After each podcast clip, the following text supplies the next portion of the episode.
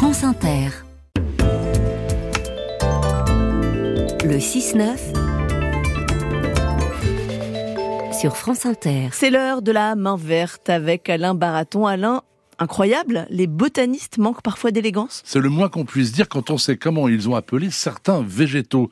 Il existe par exemple le Sansevieria, une plante connue de tous. Je vous ai emmené la photo. Ah oui, Au- au Une moins- plante grasse. Voilà, une plante grasse connue de tous. assez hideuse d'ailleurs. Voilà, elle est originaire, oh, ne dites pas ça, elle est originaire du continent euh, africain et elle produit des feuilles longues, effilées, épaisses, coriaces et qui se terminent pointues. Celles-ci, je parle des feuilles, sont le plus souvent vertes ou vertes bordées de jaune. Eh bien, les botanistes auraient pu appeler cette plante par exemple euh, oreille pointue, ils ont préféré l'appeler langue de belle-mère.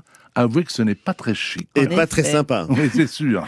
Il en est de même avec l'Echinocactus grusoni echinocactus. Oui, c'est l'un des plus beaux cactus d'appartement. Je vous ai emmené là encore une photo. Ah, pas mal. Eh ben oui, oui. Et cette plante qui est, qui est originaire du Mexique ressemble à une grosse boule couverte de piquants sur lesquelles, voyez-vous, Marion et Ali, il est vraiment déconseillé de s'asseoir. Et Oui. pourtant, et pourtant, Imagine. même si les jardiniers anglais, qui eux font souvent preuve d'élégance et ont préféré appeler cette plante cactus tonodore, eh bien les Français, toujours en délicatesse par- apparemment avec leur famille, le nomment coussin de belle-mère. Avouez là encore que ce n'est vraiment pas gentil. Et un grand salut à toutes les belles-mères qui nous écoutent. Les auditeurs d'Inter qui vous écrivent, Alain, qui ont besoin des conseils du maître. Commençons par Hélène. Quelle est la meilleure période, maître Baraton, pour semer des choux de Bruxelles? Comment est-il encore possible aujourd'hui au 21e siècle d'avoir De manger envie des choux de Bruxelles. choux de- Alors, en disant ça, on va recevoir des tonnes de critiques. c'est les Britanniques Mais qui vont vous écrire. Il est vrai. Et je raconterai un jour l'histoire des choux de Bruxelles, parce que l'histoire est étonnante. C'est en, Bru- en Belgique, justement, qu'on a appris à, minimiser les choux et à, les- à les produire verticalement pour des questions d'espace. Vous verrez, c'est assez amusant comme histoire. Eh bien, la meilleure période pour produire des choux de Bruxelles, il en existe deux, en mars et en avril, sur place, les spécialistes disent en pépinière. C'est quand même beaucoup plus chic d'aller pas si loin, donc dans votre jardin, pour une récolte en automne, et pourquoi pas de mai à juin, juillet, mais pas plus tard, pour récolter ces choux de Bruxelles, merveilleusement, donc en hiver. Il est vrai que les choux de Bruxelles ont des goûts parfois un peu bizarres, Oui. mais de grâce, de grâce. Admettons que vous en serviez quand même à table. Cueillez les petits, et certainement pas quand ils sont gros et énormes. Là, ils deviennent vraiment épouvantables. Merci du conseil. Romain est particulièrement légaliste. Euh, Existe-t-il des normes à respecter, maître Baraton, pour installer une cabane de jardin?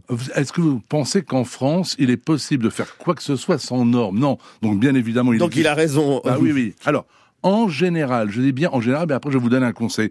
Quand la construction fait moins de 5 mètres carrés, une simple déclaration suffit, on n'a même pas besoin de, de- de déclarer, vous pouvez le faire logiquement en toute tranquillité, mais 5 mètres carrés, c'est petit. c'est 2 mètres 50 sur 2 à peu près, enfin à peu près, c'est C'est même pas à sûr. peu près, oui. Et même sûr, mais il peut y avoir des régions euh, protégées pour des raisons historiques ou ce genre de choses, euh, zones naturelles, où là, ça peut être interdit.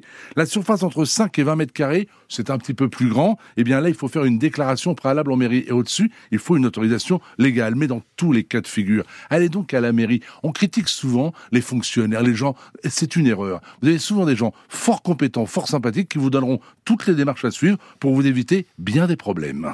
Christian vous demande si les sachets de thé peuvent euh, servir d'engrais. Ça doit être chic chez vous si vous le faites. Alors, vous avez une plante, plante d'appartement, puis vous tous vos sachets de thé. L'avantage, pas besoin de débarrasser la table à 16h30, 17h après le thé, bien évidemment, vous jetez. Mais oui, effectivement, c'est pas vraiment du, de, de l'engrais, mais ça peut être un énergisant, mais pas avec la petite euh, protection, bien évidemment, mais comme le café. Comme le café. Tout à fait, vous pouvez surfacer de temps en temps vos cultures intérieures ou dans le potager et vous obtiendrez quelques résultats assez euh, ça, euh, voilà, amusants. Dernière question, Mehdi vous demande, alors je ne sais pas ce que c'est, mais je vous pose la question quand même, euh, comment fonctionne un tomographe Un tomographe, c'est une machine qui est très employée par les, entre autres les, les, les, les forestiers. Ce sont des capteurs que l'on place autour du tronc d'un arbre et on va taper dessus avec un, une sorte de marteau. Et c'est le système des ondes qui va permettre d'indiquer, grâce au tomographe, la qualité du bois interne. Au lieu de faire un trou, une mèche, Oui. et, et de risquer même d'introduire dans le bois un virus, un champignon ou une bactérie, cette technique permet en toute sécurité pour le végétal d'être ausculté de l'extérieur et voir si l'état intérieur justifie ou non le maintien de l'arbre. Donc le tomographe, très important, ça a évité bien des abattages.